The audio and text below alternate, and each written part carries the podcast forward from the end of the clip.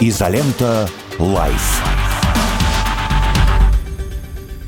Доброе утро, дорогие товарищи. Пятница, улыбаемся. Лучшее радио страны, э, лучшее шоу э, лучшего радио страны «Изолента живьем» на радио «Спутник». Петр Лидов, Трофим Татаренков, Наталья Шатихина и наше пятничное настроение. Здравствуйте. Здравствуйте. Ну, у нас, вы как да, да. с пальмами, извините, выглядите как два диктатора из банановых республик, знаете.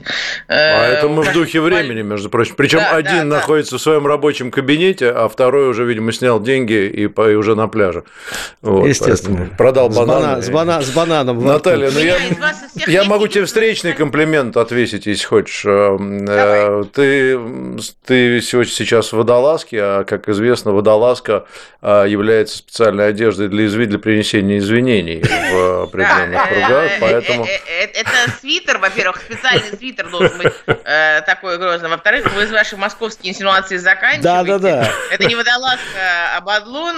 Бадлон. А, это, еще и бадлон. Кашемировый, но он слегка голый. Я боюсь, что это плохая тема для принесения, принесения Ну, как раз наоборот, Там, такой лыжный свитер, свитер, свитер такой должен был быть обязательно. У меня такой он тоже есть, но мне пока не, не за что извиняться. Знаете, оставьте себе такие комплименты, Петр. Нет, ну, может быть, ты а, хочешь извиниться перед владельцами клуба «Мутабор», которые, так сказать, подверглись закрытию, который подвергся э, закрытию, несмотря на отчаянные попытки принести, так сказать, жертву э, в виде ну, мощей. Вы так плавно подъехали к нашим первым новостям, я его кинула. Вы знаете, за что было за 90 суток закрыта деятельность клуба «Мутабор»? Она была закрыта за отсутствие термометров в складских помещениях, где хранится пиво, трещины и сколы на стенах, а также следы жизнедеятельности грызунов. А, вот э, по сведениям, которые опубликовала газета «Коммерсант». Наташ, позволь два слова. Два слова. Я как старый-старый опытный ресторатор с большим стажем хочу сказать, сказать такую вещь, которую сейчас, я не знаю, можно ее говорить в эфире или нет, но если в 90 в 98% э, заведений общественного питания зайти нашей страны, причем без исключения, там, Москва, Питер, Новосибирск, Красноярск, а, и посетить э, кухню, Конечно. там еще что-то, да, то во всех без исключения будут все признаки этого страшного преступления. Мне кажется, для этого вывода не надо быть старым ресторатором. Мне да, кажется, можно, можно быть просто да. молодым гражданином России, да любой другой страны, кстати. Тут, в общем... Кто не рискует, не пьет эмодиум, да. Э, я хочу сказать, что э, на самом деле здесь в этом весь и ужас ситуации, я его и хотела подчеркнуть. И, конечно, намек-то прозрачный. Конечно, все это прекрасно понимают, и речь идет о том, что просто тебя начинают проверять э, всякие организации с особым пристрастием. Точно так же, как вы понимаете, что заход любой федеральной налоговой службы на проверку в любое заведение, ну, даст понятные результаты, да, если там покопаться с пристрастием пристрастием, что мне, например, как юристу страшно не нравится. Ну, потому что это э, плохая история, честно говоря, как э, э вручение в качестве наказания всем повестку, повестки вооруженные силы. Э, это просто психологически и информационно, конечно, ну, заставь идиотов выполнять эту историю. Ну, это, конечно, глупо. Вот, так что, ну, это была первая новость, которую я бросила, потому что мне это показалось достаточно забавным, конечно. Так с этого все и начинается. То есть они как раз туда, туда начинают ходить всякие службы, проверять, там против, еще по пожарных у них не было, я хочу сказать. Так что по-божески мощи они привозили. Ну, они придут через 90, через, через 90 дней придут пожарные. Ну, мне кажется, что вот с мощами, значит, святитель Николай, как известно, это человек э, скорый на э, спасательную свою деятельность, был очень такой огненный, пламенный, и святитель считается, что он приходит на помощь каждому. Я не знаю, в баре уже теперь нельзя ехать, оттуда вывезли мощи свежетянутые венецианцами. Как известно, венецианцы Николая Мерликийского мощи-то украли. Э, вот. Да. Наши что украли полностью, я пропустила эту часть, да, то есть вывезли или просто по мелочи. Вот, ладно. Ну, к Италии возвращаясь, это просто Но, но вообще по, по мощам там есть, э, как по поводу любых мощей, я как человек неверующий могу себе позволить такие осторожные суждения, вообще всегда есть большие вопросы в подлинности вот этих вот предметов, да, тем, тем, тем более, если они торгуются. Понятно, что в средние века и даже в позднее, так сказать, средневековье это было, в общем, предметом заработка для многих. И, верующие, неверующие, да, это, это много достаточно. все это понимают. Просто для верующего человека не имеет значения. Да, как и иконы, что да. меня, например, в некоторых случаях в России выводит, конечно, приводит в ярость в абсолютную, потому что для верующего нет, не имеет значения ни историзм иконы, и они бывают чудотворные, но чудотворные не икона, не образ, да, не доска, не деревяшка. А чудотворность, например, иконы – это другое, это ну, мистическое сакральное явление, а не доска, это идолопоклонство. Этим отличается христианская религия. Значит, я подхожу к другой новости, тоже экономической. В Италии побит э, рекорд, э, как минимум, 2006 года – из фонтана Треви достали 36 тонн монет за год, которые набросали туда туристы. Э, то есть э, э, это 1 миллион 600 тысяч евро набросано монетками было за год в этом году в фонтан Треви. То есть, на самом деле, у нас в Петергофе, раньше, сейчас не знаю, как когда туристы приезжали, в Петергофе тоже очень много доставали из фонтанов монет. И ну, сейчас туристы не... тоже приезжают. Я был в Петергофе летом, я, не... я тебе скажу, что там плотненько очень. Бросают ли или нет э, монеты, я не могу тебе сказать. Конечно, я знаю, бросают. Что в очень многие европейские музеи и вот в э, многие мировые вход бесплатный или условно бесплатный, очень дешевый. И есть навык, выработанный у европейских, у иностранных туристов э, при выходе оставить пожертвования. Ну, как бы они да. преисполнены. И я знаю, что вот у нас, например, в музеях крупных, э, когда туристы, особенно вот азиатские, когда они выходили в полном ошалении, конечно, от увиденного, они очень большие суммы там оставляли. Это было большое подспорье. Насколько насколько сейчас это сохраняется тенденция, я не знаю, я знаю, что китайских туристов много, но раньше это вот были японцы э, в первую очередь, сейчас тебе трудно сказать. Это интересная такая история. Вот, так что фонтан Треви, видите, миллион, как это, пять бабок рубль, э, миллион шестьсот евро таки принес. На самом деле, я думаю, что это очень близко к обслуживанию фонтана Треви в год, то есть он свое отрабатывает. Окупается. Э, Окупается, окупается, да. А, вот. А, хорошо, что десантники не залезают вот, э, в день ВДВ, я что хочу сказать, с другой стороны. Это, это упущение, мне кажется. Может быть, тут в Италии нет десантников, или они просто не знают, что можно таким образом день ВДВ отмечать? Они боятся воды, тут такая. Итальянские десантники боятся. Теплолюбивые, может быть. Ну, на самом деле, вы помните же, был дикий скандал в НАТО, когда учения проходили в Норвегии. Значит, я это, честно, совершенно собственными глазами читал, причем в западной прессе много лет назад, когда туда приехали британские какие-то подразделения, причем элитарные, и, ну, там что за полярным кругом часть территории, у них были учения, и они отказались выходить, э, было минус там что-то такое 12 на учения, э, сказав, что это слишком низкие для них температуры. Норвегии страшно возмущались. Они говорили, у нас дети в школу там типа ходят в гольфах еще в это ну, время. Да. А, а причина была такая, что у них э, примерзают лучшие части к памперсам. Ну, то есть у них есть специальные вкладки, когда они ползут в снегу, э, вот, чтобы первое правило лыжника не желтый снег, да, как известно, вот. И а у них памперсы, и у них самое драгоценное... Кон- концентрация знаний на единицу времени у тебя просто зашкаливает.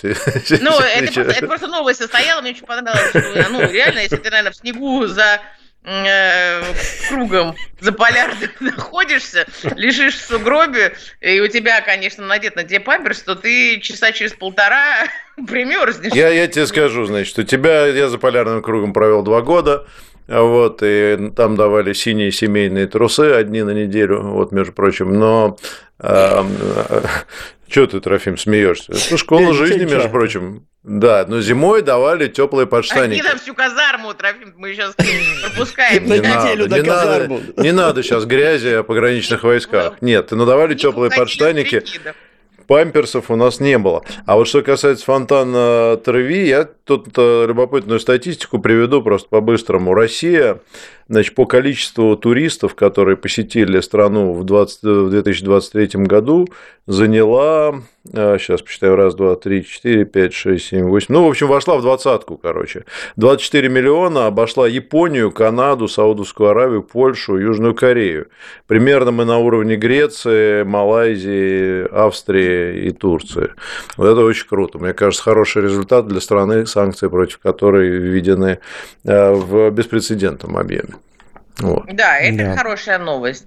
А, вот, так что фонтан Треви прекрасен, конечно, э, хотя мой любимый фонтан а, в Риме это Баркетчо работает в Бернине, лодочка у испанской лестницы, кто знает, очень красивый в Бернине, потрясающий совершенно фонтаны, у него есть такие еще с пчелками там. Вот. Э, ну что ж, возвращаясь к европейским новостям, э, страховые компании, я на самом деле вижу здесь связку с нашим, для меня вот это было очень интересно, я на эту тему думаю. Страховые компании Финляндии, э, новость финская, как бы не всегда готовы покрывают ущерб, вызванный морозом. Такая новость. Страховка, речь идет о страховании, возмещает внезапный или непредсказуемый ущерб, но финны отказались ущерб по морозу возмещать погодное явление, которое они рассматривают как страховой случай. То есть речь идет о том, что вот в автомобилях и в каких-то объектах домохозяйств, которые застрахованы, выходят от мороза из строя какие-то устройства. Ну, например, умерший автомобильный аккумулятор. Да? Вот вопрос, страховой случай, не страховой случай. В связи с морозами, которые грянули у нас достаточно сильные и аномально сильные на территории вот Санкт-Петербурга, Москвы и области, да, э, это, кстати вопрос не праздный, потому что у меня все время вопрос этот встает применительно, ну, у нас не так много застраховано объектов инфраструктуры, э, будут ли это рассматривать как страховой случай? Я безотносительно этой новости все время сидела и размещ... Э, размышляла на эту тему, точно так же, как и, например, вот действительно проблемы с автомобилями. Если у тебя что-то вышло из строя, будет, будет ли это покрываться страховкой, или тоже скажут, что это естественное погодное явление для наших широт, поэтому э, это относится к общему износу и не будет покрываться страховкой.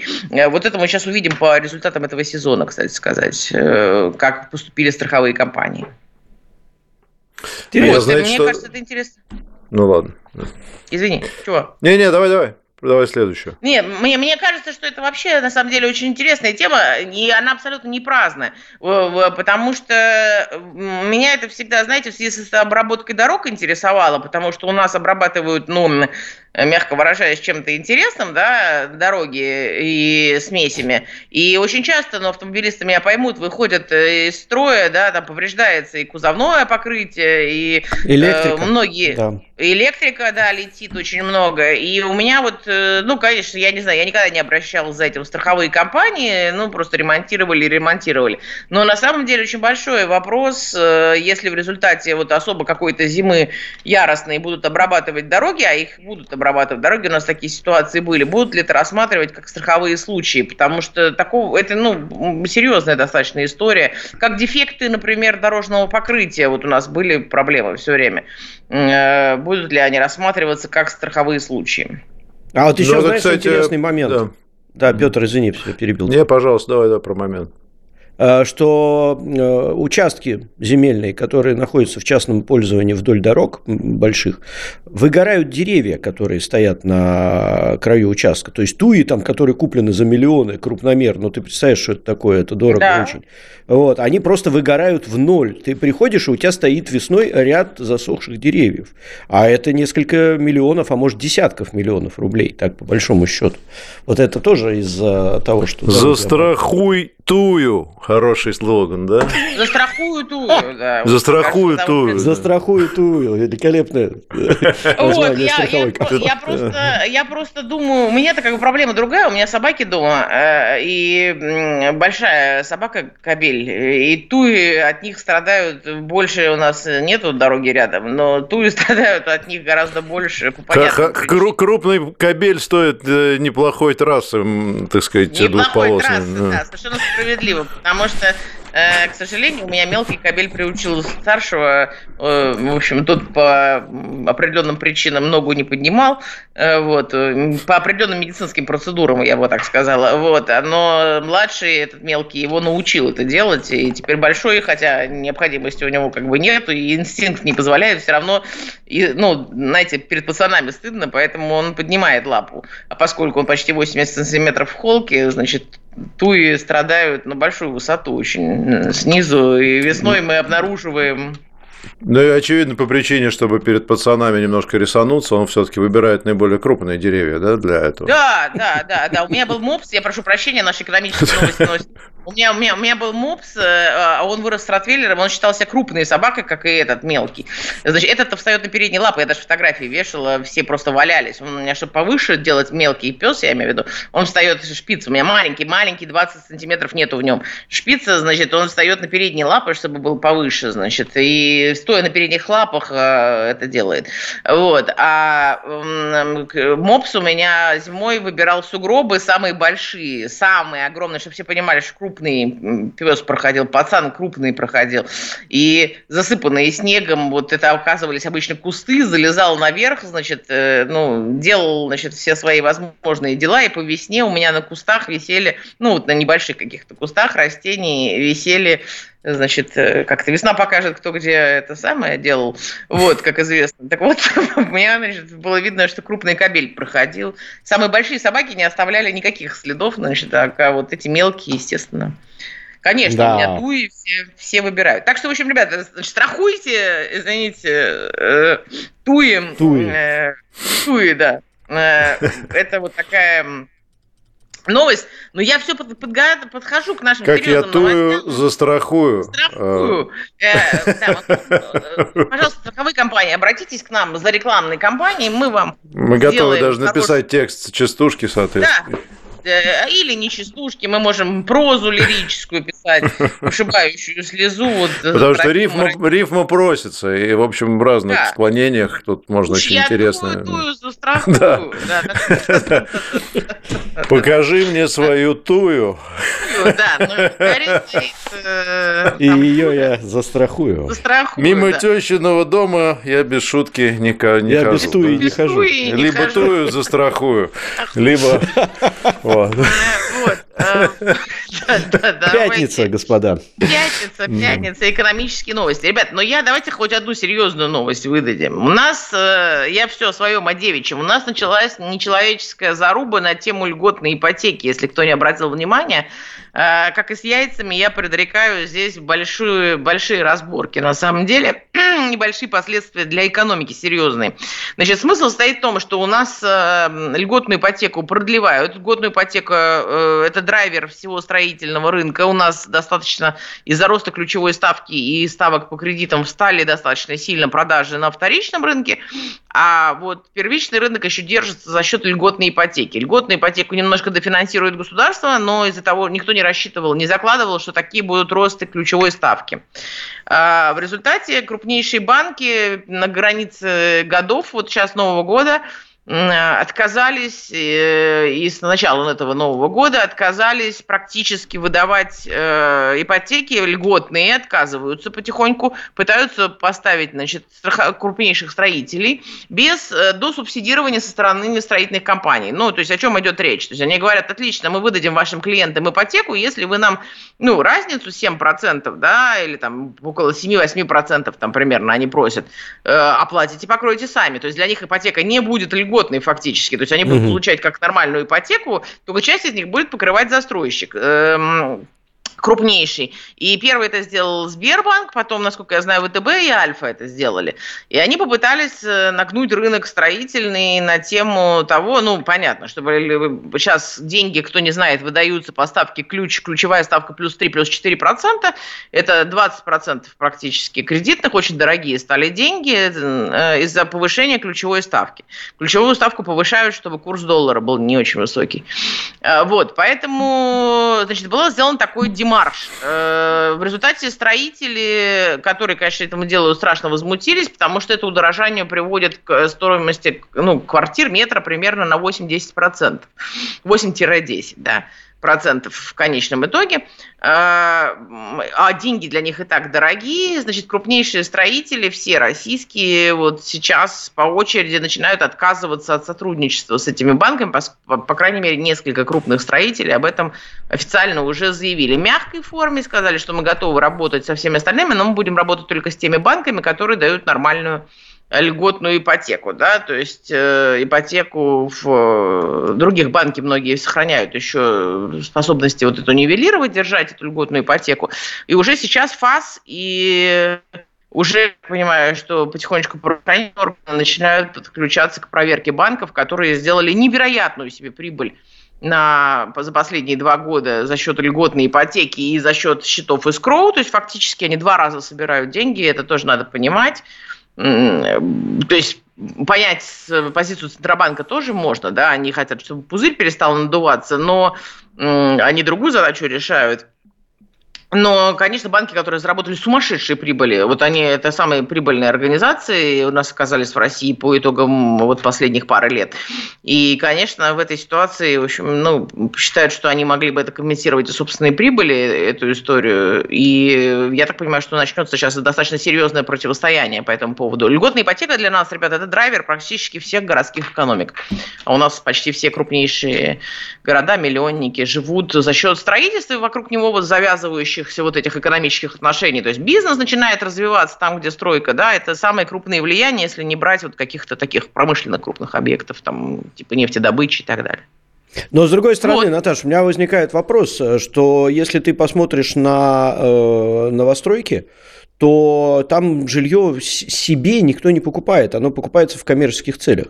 А когда Нет, покупаешь... это не так, это не так, ну, это не так. Э, в Москве расскажи действительно... Тогда Давай, значит, рынок выглядит не так. Э, у нас колоссальный дефицит жилья, э, искусственно созданный отчасти. В Питере больше, ну, в разных городах по-разному, да, то есть э, это общемировая тенденция. Количество людей, проживающих в одном домохозяйстве, во всем мире стремительно снижается. Раньше много поколений жили в одной семье, в одной квартире, да, неважно сколько метров. Сейчас, ну, понятно, позиция такая, что каждый, кто живет отдельно, обособленно старается жить в отдельной квартире. У нас есть нехватка за счет жилья, традиция не снимать жилье а в собственность. Инвестиционные квартиры преимущественно это тренд, тренды Москвы исключительно. Покупка в Москве, которую ты будешь сдавать, потом за счет этого жить. Доходность, поэтому при таких условиях, которые сейчас деньги дают, это э, невыгодно на самом деле. Доходность должна быть хотя бы 10%, чтобы инфляцию покрывать аренда жилья эти 10% на сегодняшний момент уже не покрывает, да, то есть это очевидно совершенно. Э, вот, поэтому нет, квартиры покупаются, покупают самые дешевые, как правило, квартиры для того, чтобы решить вопрос и отделиться. Это молодые люди, молодые семьи или, наоборот, родители переселяют в эту новую квартиру. Это повсеместная история. Ну, просто люди сейчас живут mm-hmm. по одному, да, в квартире привыкли. Да, сейчас трудно себе представить, э, чтобы это считалось нормальной ситуацией, когда бабушки, дедушки, девушки, ну, следующее поколение, каждый в комнате, да, живет своей, как это было в советские годы. Нет, это такая история достаточно серьезная. Для нас это еще очень экономически сложная э, ситуация. Понятно, здесь Центробанку тоже трудно что-то предъявить. Их задача удержать доллар, э, евро, по крайней мере, какое-то время. На... Минута у нас. Угу да, на каком-то таком уровне очевидном. Но, понимаете, дорогие деньги – это опять убийство собственного производства. Вот мне уже написали, что там бронежилеты легче заказать во Вьетнаме, условно говоря, шить их, отшить или там сделать. Все что угодно. То есть автомобили, э, это все умирает, потому что если деньги дорогие, экономика останавливается. Да? Ну, работать невыгодно. Выгодно покупать и продавать. Поэтому у нас лидерами являются маркетплейсы. То есть опять, э, по сути, вещевая ярмарка. Да? Мы превращаемся в вещевую ярмарку. То есть где-то закупается, продается, ну, только теперь это не рынок, где-то, а... Не это, Черкизон, а, а условный Черки... Ну, да, да, угу. да. Не просто теперь это marketplace, просто функцию это выполняет marketplace, и все технически. Это проблема, конечно, для экономики. С одной стороны, и доллар нужно держать с евро, потому что это бьет по социальным обязательствам государства. У нас доходы по-прежнему, э, расходная часть бюджета рублевая, поэтому мы не можем. Доходная падает, она снижается, валютная, я имею в виду. Конечно, нам нужно удержать эту историю. А экспорт большой. Угу. Наталья Шатихина каждую пятницу практически у нас в гостях рассказывает интереснейшие вещи. Ну и сегодня не исключение. Спасибо, Наташа, тебе большое. Мы сейчас уходим на новости. Вернемся через несколько минут. Новости на радио «Спутник».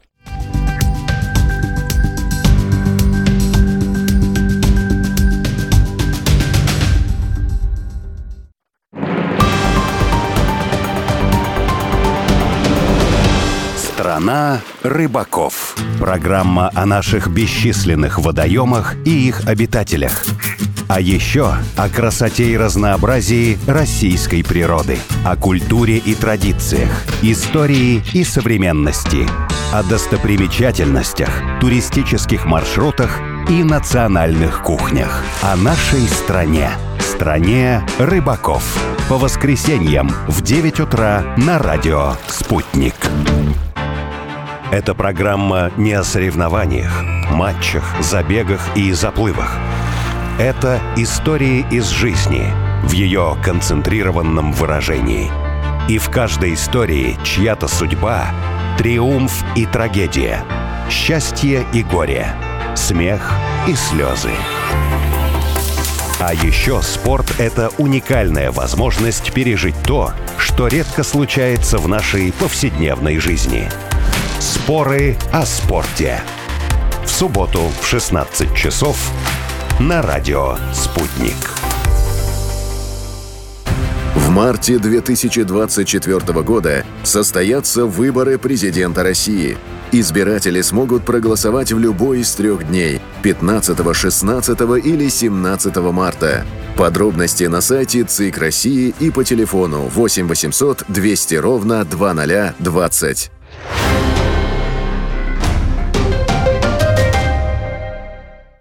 Телефон рекламной службы «Радио Спутник». Плюс 7 495 950 6065. Радио «Спутник». Новости студии Ольга Дубровина. Здравствуйте. Москва осуждает удары США и Великобритании по Йемену. Они представляют прямую угрозу глобальному миру и безопасности, заявила на брифинге официальный представитель МИД России Мария Захарова. По ее словам, Россия призывает международное сообщество осудить нападение на Йемен и активизировать международные усилия для предотвращения эскалации. В ночь на пятницу США и Великобритания нанесли 23 авиаудара по объектам в четырех провинциях Йемена. Россия в связи с этим запросила срочное заседание заседание Совбеза ООН. Оно пройдет сегодня после встречи по ближневосточному регулированию, намеченной на 23 часа по московскому времени, сообщает российское постпредство. Китай обеспокоен эскалацией в Красном море и призывает стороны конфликта к сдержанности, заявила на брифинге официальный представитель МИД КНР Маунин. Она напомнила, что в Красном море находятся важные пути для торговли товарами и энергоносителями. Все заинтересованные стороны должны сыграть конструктивную и ответственную роль в защите безопасности и стабильности в данном регионе. Это отвечает общим интересам всего международного сообщества, подчеркнула дипломат. Украинские войска применили беспилотник «Камикадзе» при обстреле поселка Гольмовский в ДНР, сообщили в представительстве республики в совместном центре контроля и координации вопросов, связанных с военными преступлениями Украины. Как написал мэр Горловки Иван Приходько в телеграм-канале, под ударом оказался реанимобиль, который эвакуировал энергетиков, пострадавших при обстреле. Фельдшер и сотрудник энергопоставляющей компании погибли, трое медицинских работников пострадали. Премьер-министр Великобритании Риши Сунак сегодня прибудет с визитом в Киев для оглашения нового пакета финансовой помощи Украине. Политик намерен подтвердить тесное партнерство между странами, следует из заявления, распространенного британским правительством. Оно ранее объявило о намерении нарастить военное финансирование Украины до 2,5 миллиардов фунтов стерлингов. Не менее 200 миллионов фунтов будет потрачено на закупку и производство тысяч военных беспилотников, включая разведывательные удары ударные и морские дальнего радиуса действия. Как отмечается, большинство дронов будет производиться в Великобритании.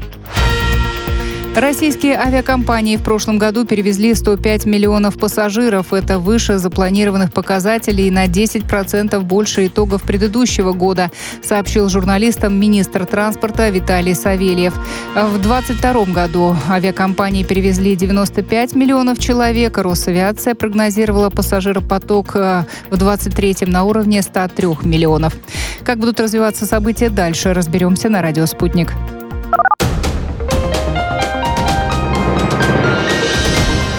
Следующий выпуск новостей через полчаса.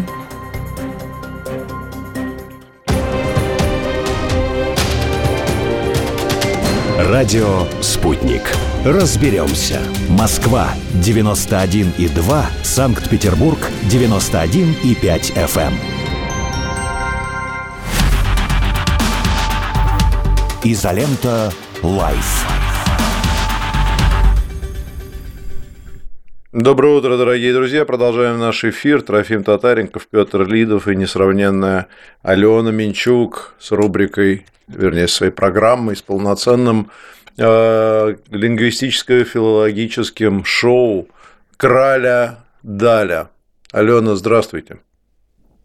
Доброе утро всем. Доброе утро, Петр. Доброе утро, Трофим. Петр, но вы меня ставите в неловкое положение, когда так э, громко говорите, что у нас филологическое, лингвистическое направление. Я ни в коем случае не смею претендовать на э, такое громкое название, потому что я как минимум не имею права с точки зрения образования. Я занимаюсь популяризацией русского языка, позвольте вас поправить. Попса, а то короче. вы меня ну, вы как-то меня сильно, да. Мне, конечно, приятно, но я боюсь, что вы даете... Видите, вот это вот э, суждение, суждение выдает вас человека интеллигентного и воспитанного. Это правда. Э, действительно, вот в отличие от некоторых, э, вы, как и я, кстати, тоже всегда оговариваемся, что я вот в этом вопросе не специалист, судить не берусь, но тем не менее я вот сейчас вам свое мнение расскажу.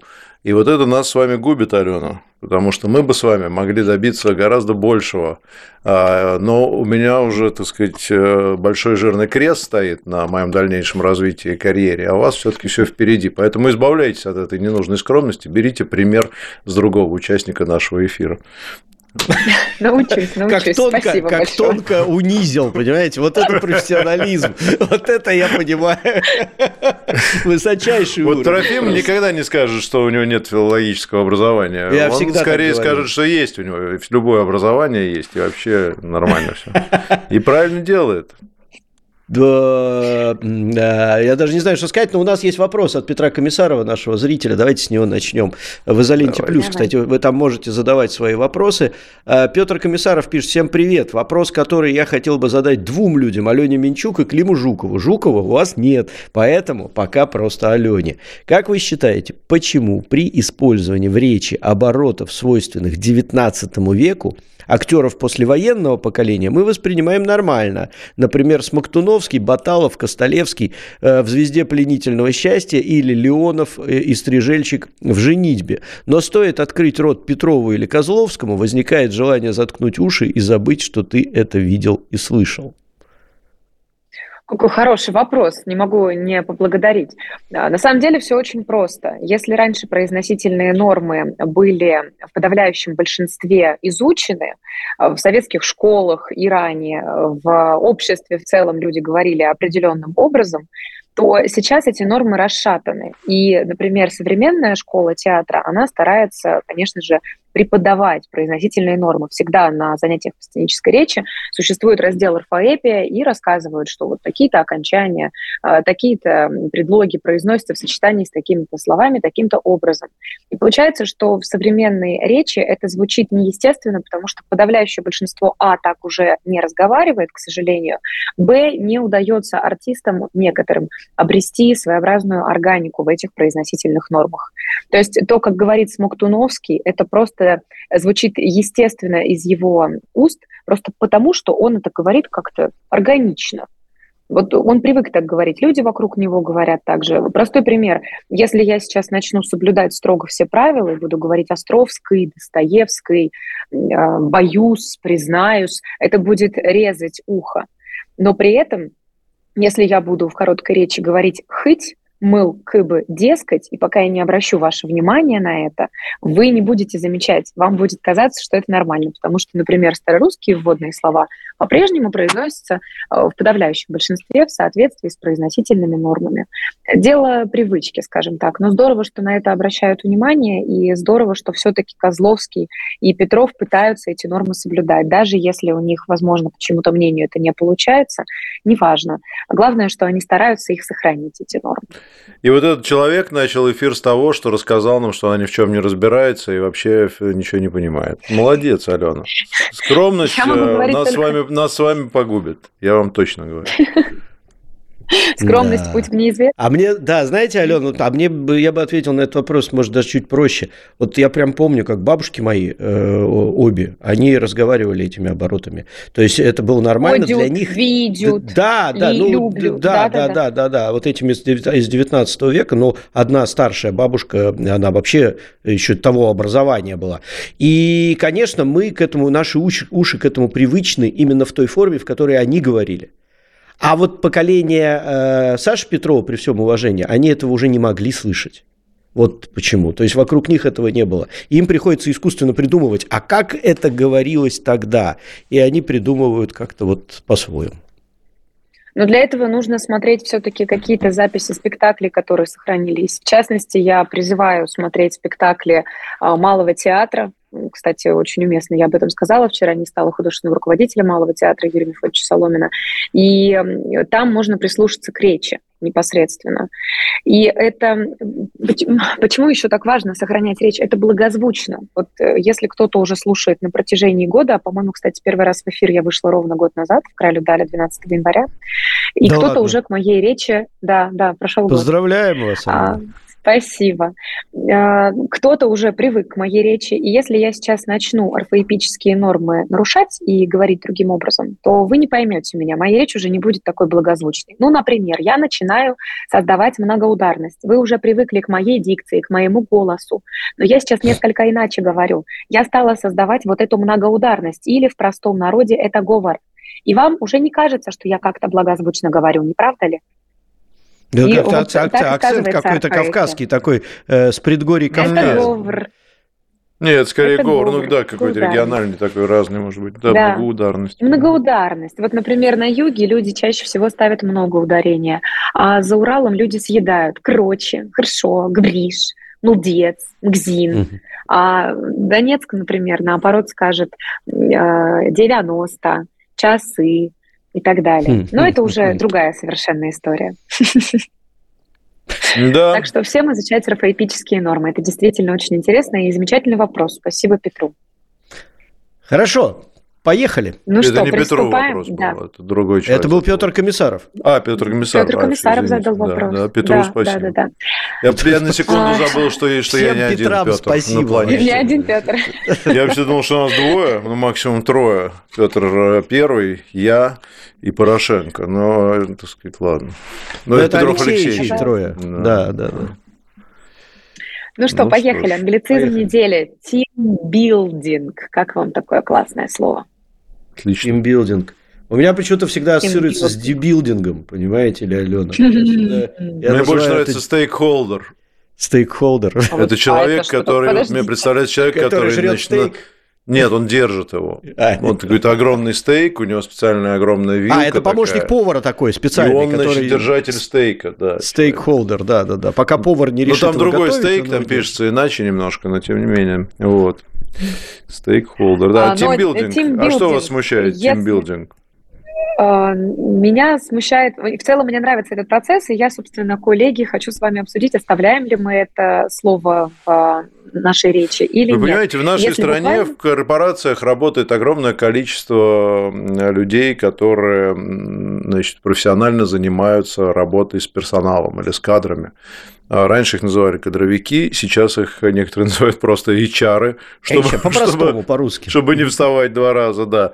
И понятно, что эти люди должны казаться умнее других. У них должны быть профессиональные термины, которые, в общем, на самом деле отсутствуют, конечно. Потому что такое тимбилдинг? Ну, там, формирование команды или командообразующее действие какое-нибудь. Командообразование, вот. Но когда ты говоришь тимбилдинг, да, то ты демонстрируешь наличие у тебя западного менталитета, знаний, может быть, даже опыта, и это уже совершенно иначе звучит и выглядит. Сегодня у нас тимбилдинг, друзья, и все так «Вау!» Ну, я бы хотела пояснить, что тимбилдинг – это все-таки мероприятия, нацеленные на объединение людей, которые помогают стать одной командой. И вот тогда у меня вопрос, если мы говорим именно о системе мероприятий, в которых участвуют люди, может быть, тимбилдинг – это и подходящее слово, потому что как Конечно. это Нет, ну, так емко команда, сказать ком... по-русски? Ну, командообразование, командообразующее мероприятие, что-нибудь такое. Ну, вот ну командообразующее мероприятие, кстати, мне нравится. Да, можно, чате... можно как-нибудь про сплочение что-нибудь говорить или там еще что-то. Ну, Веселые старты. Можно. Здесь нет проблем найти, найти сравнение. Это как раз пример вот из той серии, когда хочется казаться умнее, чем ты есть на самом деле. А, вы знаете, позволю себе процитировать из чатика Рутуба, я тут одним глазом подглядываю, логичный вопрос, а чем тимбилдинг хуже или лучше бодибилдинга, например?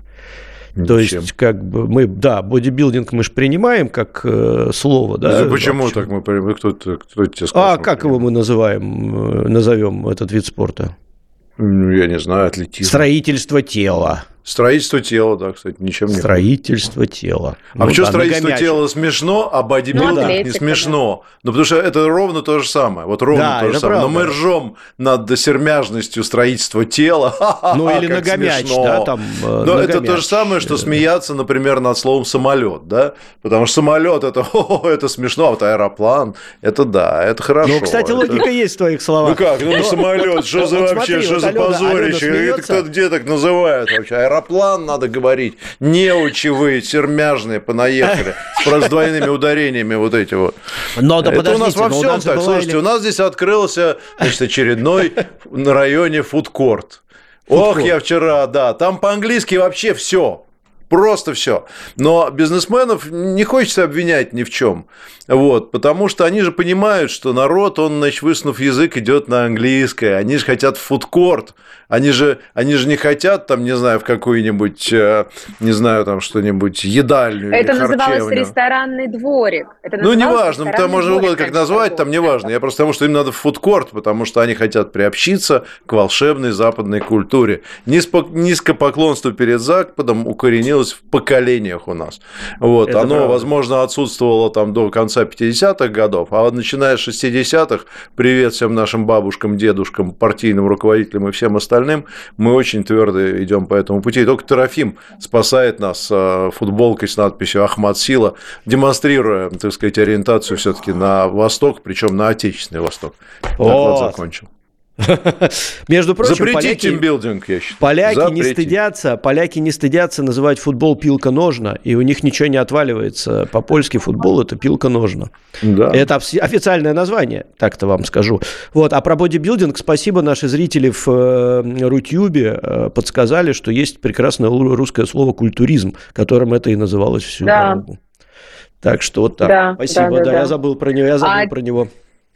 Не, а ну это не то, понимаешь, тут же, когда к нам открылись ворота на Запад, пришло столько интересных новых названий. Не, культуризм это, ну что это, это же это, это какое-то название. А вот бодибилдинг, вот так надо говорить. Это те, кто бывал в Америке, то знает, что это на самом а, деле смотрите, бодибилдинг. друзья, я придумал, смотрите, если бы, Алена, если бодибилдинг это культуризм, то тимбилдинг это алкоголизм. Давайте так и называть. Ну, ну это, нет, это, я считаю, нет, что это, подождите, это, это ты сейчас, секундочку, это Трофим, Трофим просто апологет отечественной школы тимбилдинга. Да, у нас есть свои наработки. Да, есть профессионалы. Я помню, я когда устроился работать э, в одну крупную энергетическую компанию и пришел встретиться с руководителем э, службы безопасности, первое, что он сделал, он открыл сейф и достал оттуда, что вы думаете, пистолет? Нет. Он достал бутылку коньяка, и, значит, а время 12 часов дня, и налил мне, говорит, ну что, за знакомство, говорит, вот, я понимаю, а я, так сказать, весь западный э, приехал, мне как-то было удивительно в 12 часов дня коньяк-то пить с незнакомым человеком в кабинете у него. Вот, но ничего, тимбилдинг состоялся.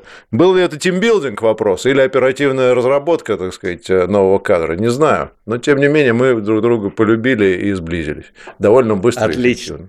Отлично.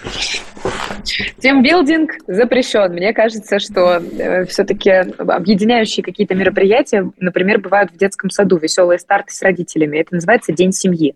И если это назвать какой-нибудь День команды или просто что у нас сегодня, э, действительно, как сказал День в Петр, э, как вы хорошо сказали, что команда образующее мероприятие. Ну, это вот тоже есть, то используется этот термин, да.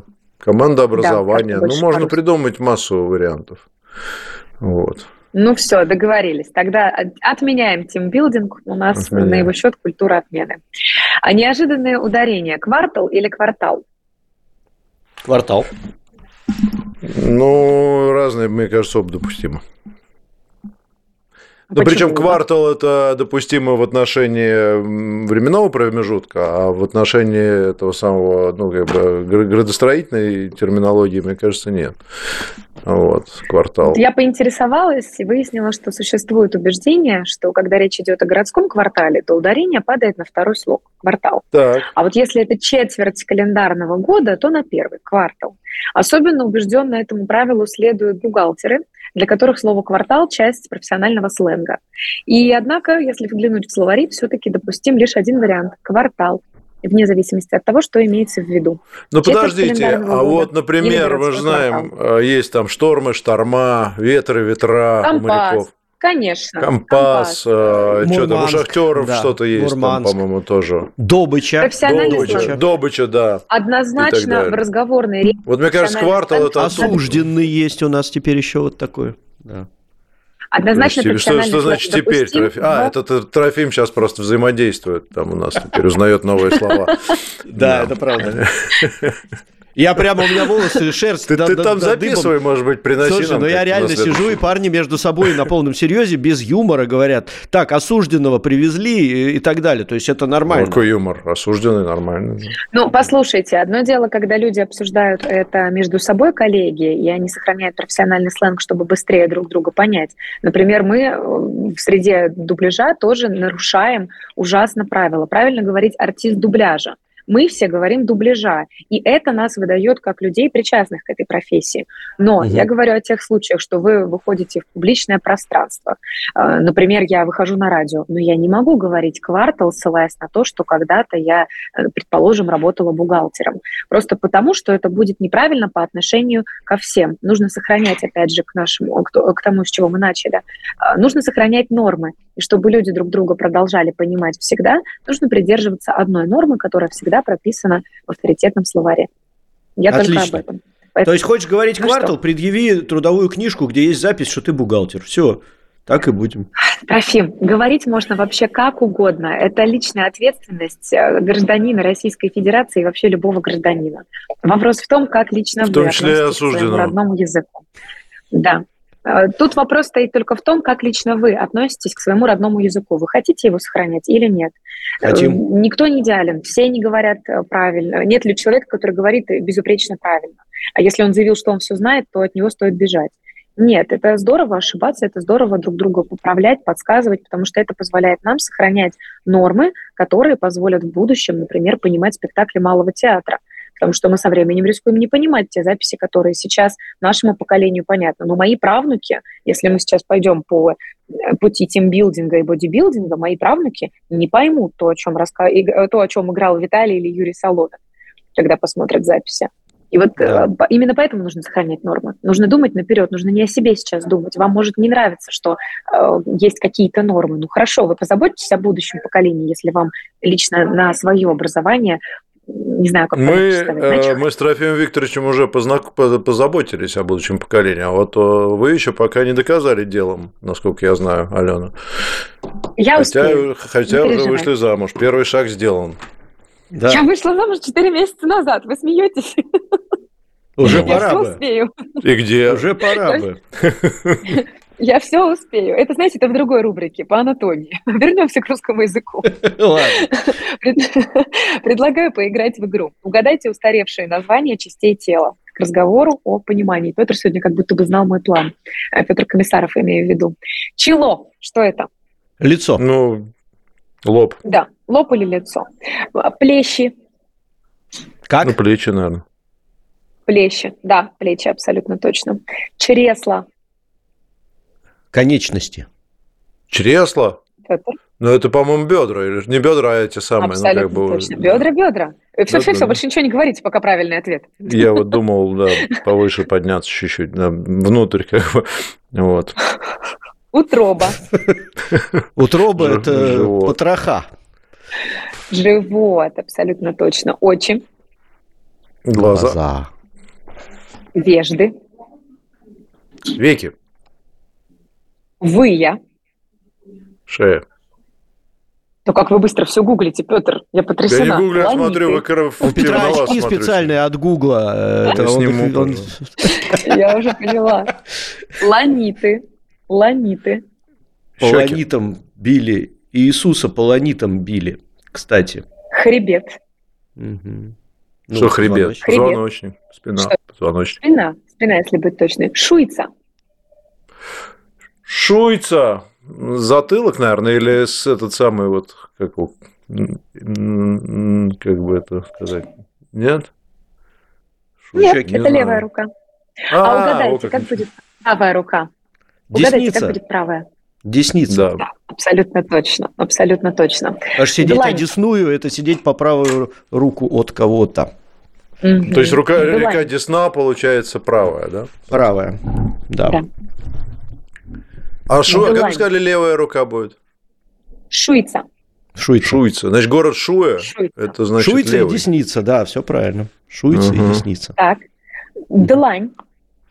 Ладонь. Ну, это понятно, да. Да, абсолютно точно. Так, вежды уже были?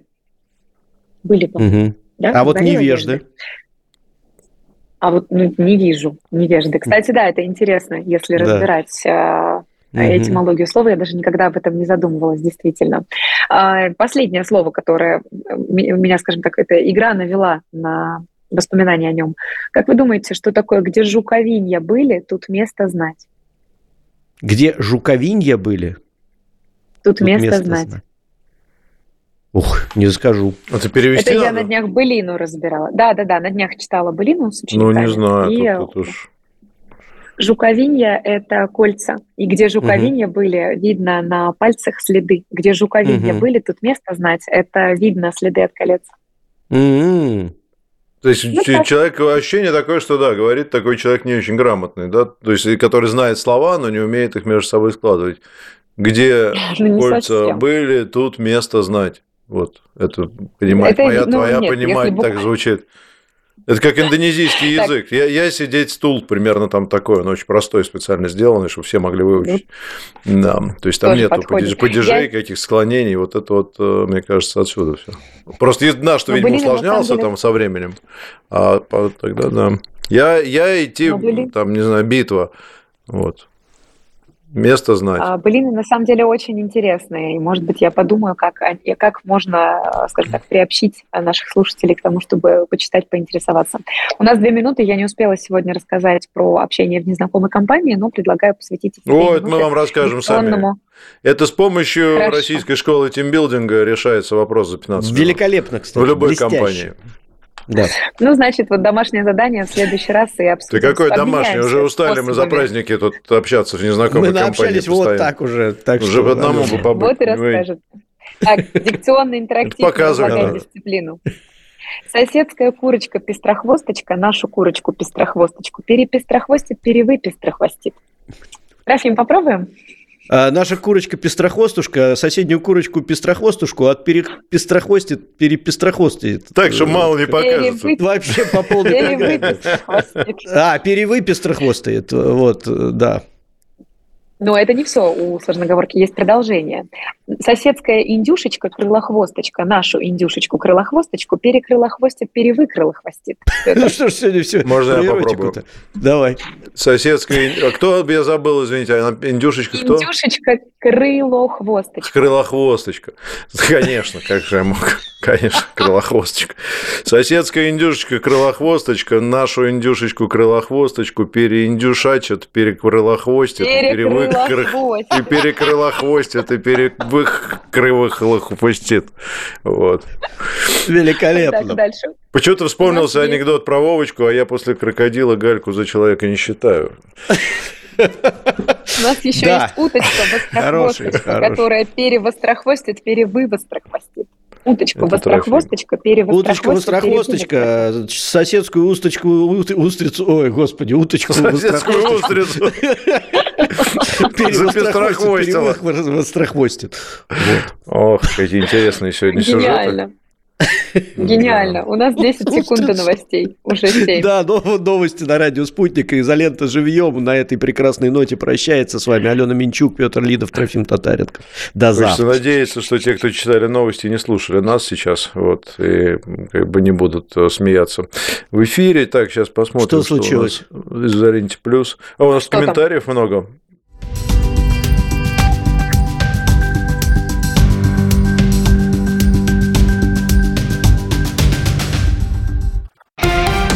Радио «Спутник».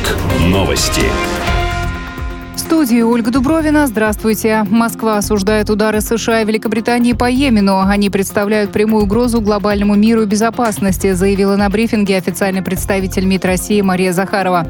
По ее словам, Россия призывает международное сообщество осудить нападение на Йемен и активизировать международные усилия для предотвращения эскалации. В ночь на пятницу США и Великобритания нанесли 23 авиаудара по объектам в четырех провинциях Йемена. Россия в связи с этим запросила срочное заседание заседание Совбеза ООН. Оно пройдет сегодня после встречи по ближневосточному регулированию, намеченной на 23 часа по московскому времени, сообщает российское постпредство. Китай обеспокоен эскалацией в Красном море и призывает стороны конфликта к сдержанности, заявила на брифинге официальный представитель МИД КНР Маунин. Она напомнила, что в Красном море находятся важные пути для торговли товарами и энергоносителями. Все заинтересованные стороны должны сыграть конструктивную и ответственную роль в защите безопасности и стабильности в данном регионе. Это отвечает общим интересам всего международного сообщества, подчеркнула дипломат. Украинские войска применили беспилотник «Камикадзе» при обстреле поселка Гольмовский в ДНР, сообщили в представительстве республики в совместном центре контроля и координации вопросов, связанных с военными преступлениями Украины. Как написал мэр Горловки Иван Приходько в телеграм-канале, под ударом оказался реанимобиль, который эвакуировал энергетиков, пострадавших при обстреле. Фельдшер и сотрудник энергопоставляющей компании погибли, трое медицинских работников пострадали. Премьер-министр Великобритании Риши Сунак сегодня прибудет с визитом в Киев для оглашения нового пакета финансовой помощи Украине. Политик намерен подтвердить тесное партнерство между странами, следует из заявления, распространенного британским правительством. Оно ранее объявило о намерении нарастить военное финансирование Украины до 2,5 миллиардов фунтов стерлингов. Не менее 200 миллионов фунтов будет потрачено на закупку и производство тысяч военных беспилотников, включая разведывательные, удары ударные и морские дальнего радиуса действия. Как отмечается, большинство дронов будет производиться в Великобритании. Российские авиакомпании в прошлом году перевезли 105 миллионов пассажиров. Это выше запланированных показателей и на 10% больше итогов предыдущего года, сообщил журналистам министр транспорта Виталий Савельев. В 2022 году авиакомпании перевезли 95 миллионов человек. Росавиация прогнозировала пассажиропоток э, в 2023 на уровне 103 миллионов.